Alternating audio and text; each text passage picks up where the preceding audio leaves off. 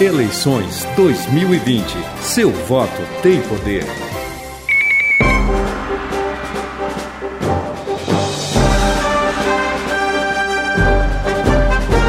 Agora são 11 horas 59 minutos e 30 segundos. Eu tenho, eu tenho 30 segundos aqui para anunciar o nosso convidado, que é o Hamilton Farias. É, nesta parceria da Rádio Cultura e Gedia, estamos entrevistando, fazendo essa rodada de conversa hoje, 20 minutos direto, com o candidato a vice-prefeito na chapa de Nelton Friedrich. Hamilton Farias, de 51 anos de idade, é jornalista e atua em defesa dos direitos humanos. Participou de diversos conselhos municipais em Foz do Iguaçu, do COMUS, que é o Conselho Municipal de Saúde, é, do COPEF, que é o Conselho de Pastores Evangelistas de Foz do Iguaçu, do COMUDE, que é o Conselho Municipal sobre Drogas, do Conselho Municipal de Políticas Culturais de Foz do Iguaçu e foi presidente do Centro dos Direitos Humanos aqui de Foz do Iguaçu. Hamilton, obrigado pela tua presença aqui no estúdio da Rádio Cultura, obrigado pelo respeito com o jornalismo da Rádio Cultura, é, e eu já te cumprimentando, faço uma pergunta que tenho feito a todos os candidatos.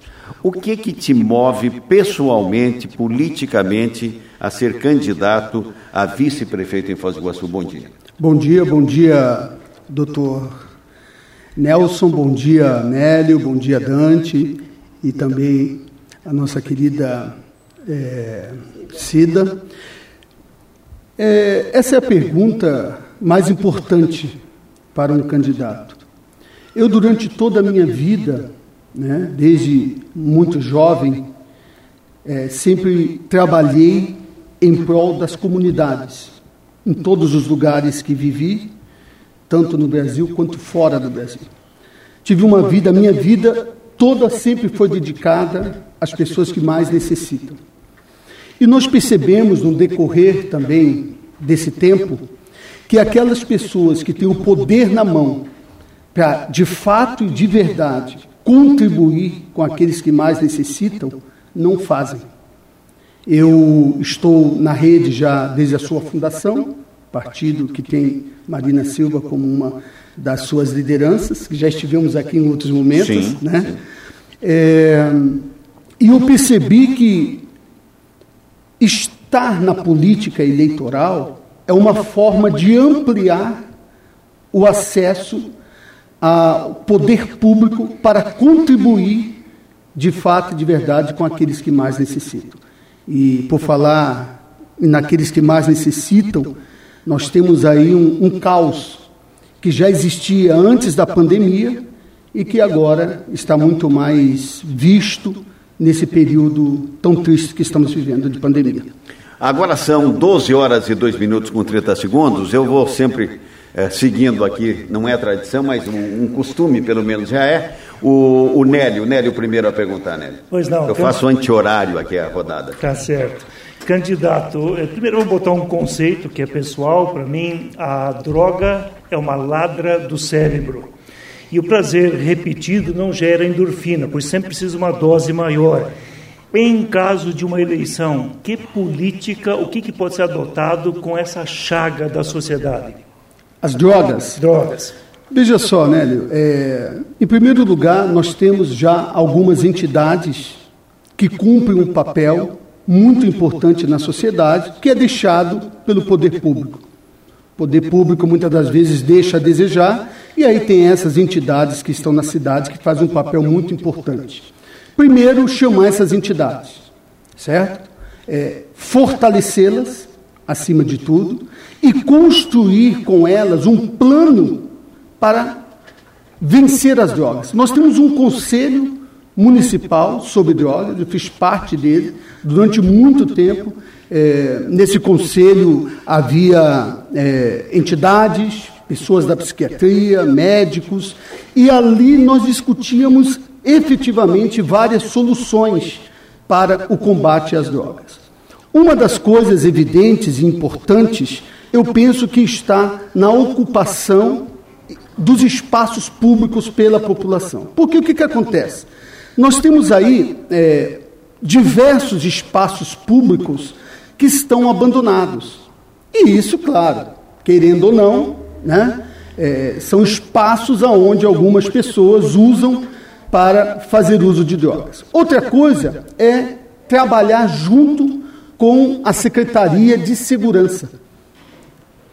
Ponte, Rio Paraná, né?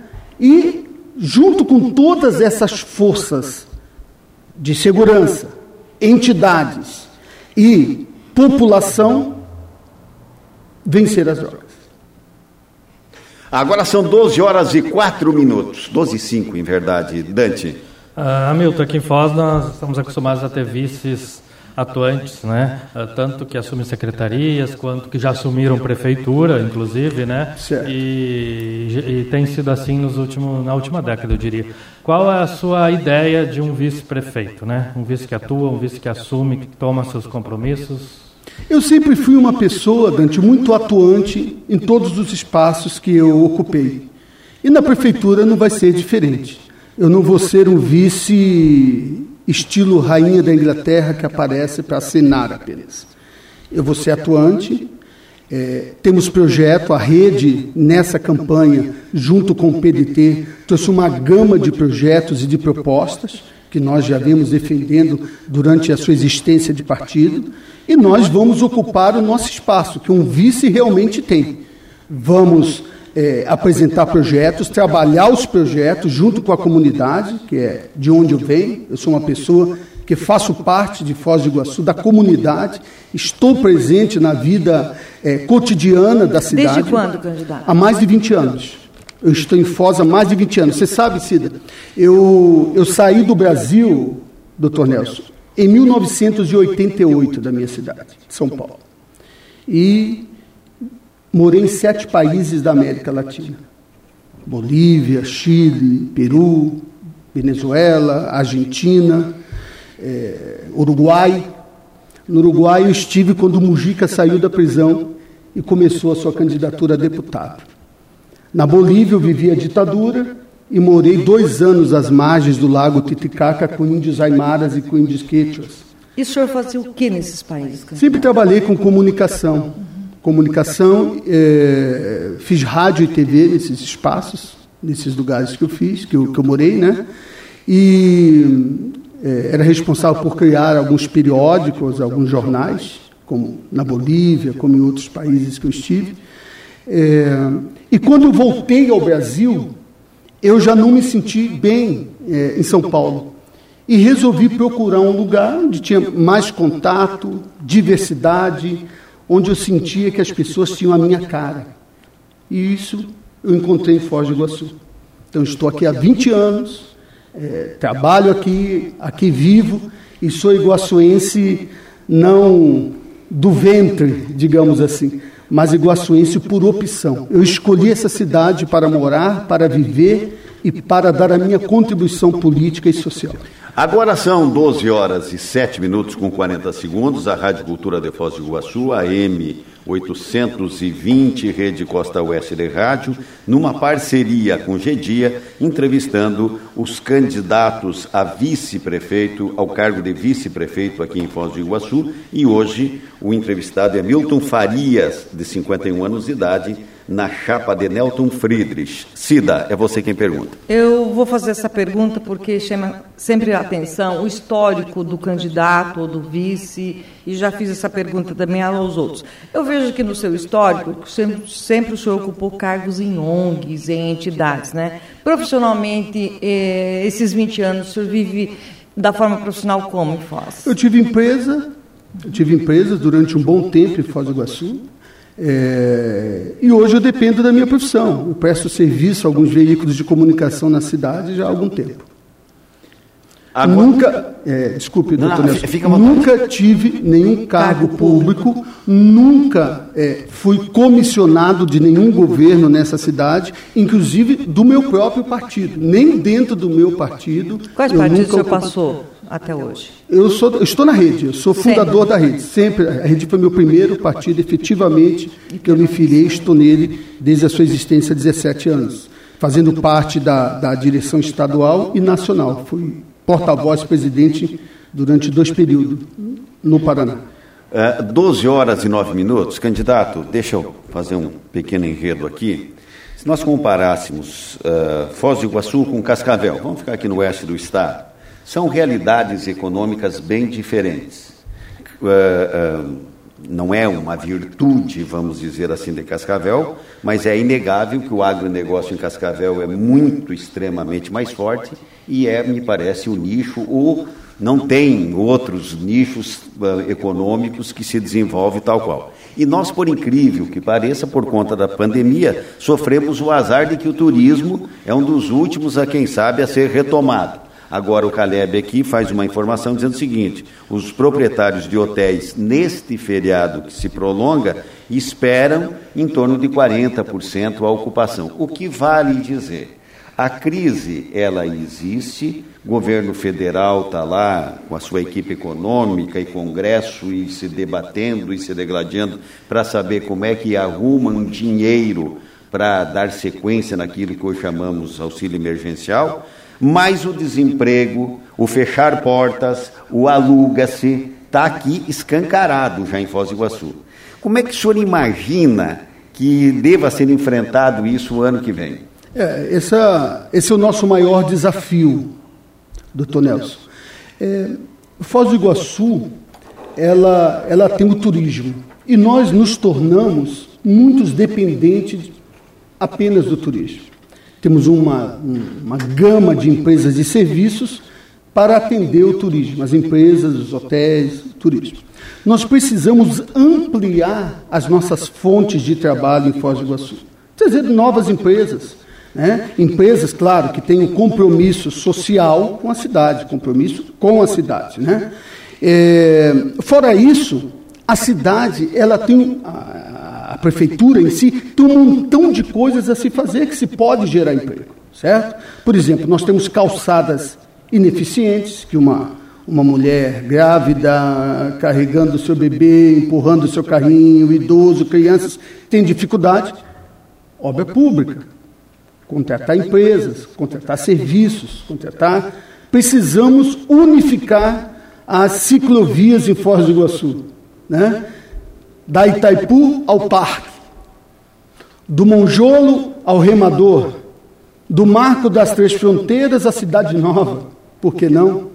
Né? Se é, quem mais usa bicicleta é, em Foz do Iguaçu são os trabalhadores, trabalhadoras e alguns né, que, que adoram também fazer seu esporte. Então, existe um montão de coisas pendentes na cidade que se podem ser feitos já para que isso possa gerar emprego, né, é, é, contribuir com os pequenos e médios é, é comerciantes para que eles se desenvolvam economicamente e possam de novo é, recontratar alguns dos muitos é, empregados que foram dispensados. Agora, precisamos ampliar. Não podemos mais continuar. Foz do Iguaçu, ela não foi projetada para o futuro. Ela é uma cidade que tem tudo para ser projetada pelo futuro, mas ela só é pensada no dia de hoje e para alguns. São 12 horas e 12 minutos, Nélio. Vamos lá. As coligações todas são formadas em cima do laço quando está terminando o prazo. Inclusive a sua aí, que é a Foz do Povo, com PDT, Rede e Cidadania. Uhum. É, e nesse processo, imagino que não há nem tempo para olhar, bom, nas eventual, ou na possibilidade de assumir o governo, nós vamos montar o nosso quadro nas secretarias com esse, esse, esse e aquele. Então, a pergunta é mais como vai ser verba mais curta no ano que vem também? Vai ter enxugamento da máquina? É, é, Nélio, em primeiro lugar, a nossa coligação não foi discutida em cima da hora. É, a rede e o PDT a nível nacional Desde que esse governo federal assumiu, nós assumimos um compromisso de caminhar junto.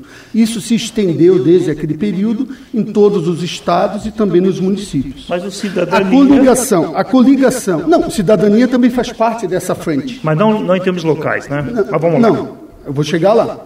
Então, o que, que acontece? É, há um ano atrás, PDT e Rede sentaram para discutir as eleições desse ano. Há um ano atrás. É, e digo que o PDT foi vice da rede na última eleição. A rede tinha o, o, saudoso Felipe Mansur como candidato a prefeito e a professora Joane Vilela, a querida professora Joane Vilela, era vice, filiada ao PDT.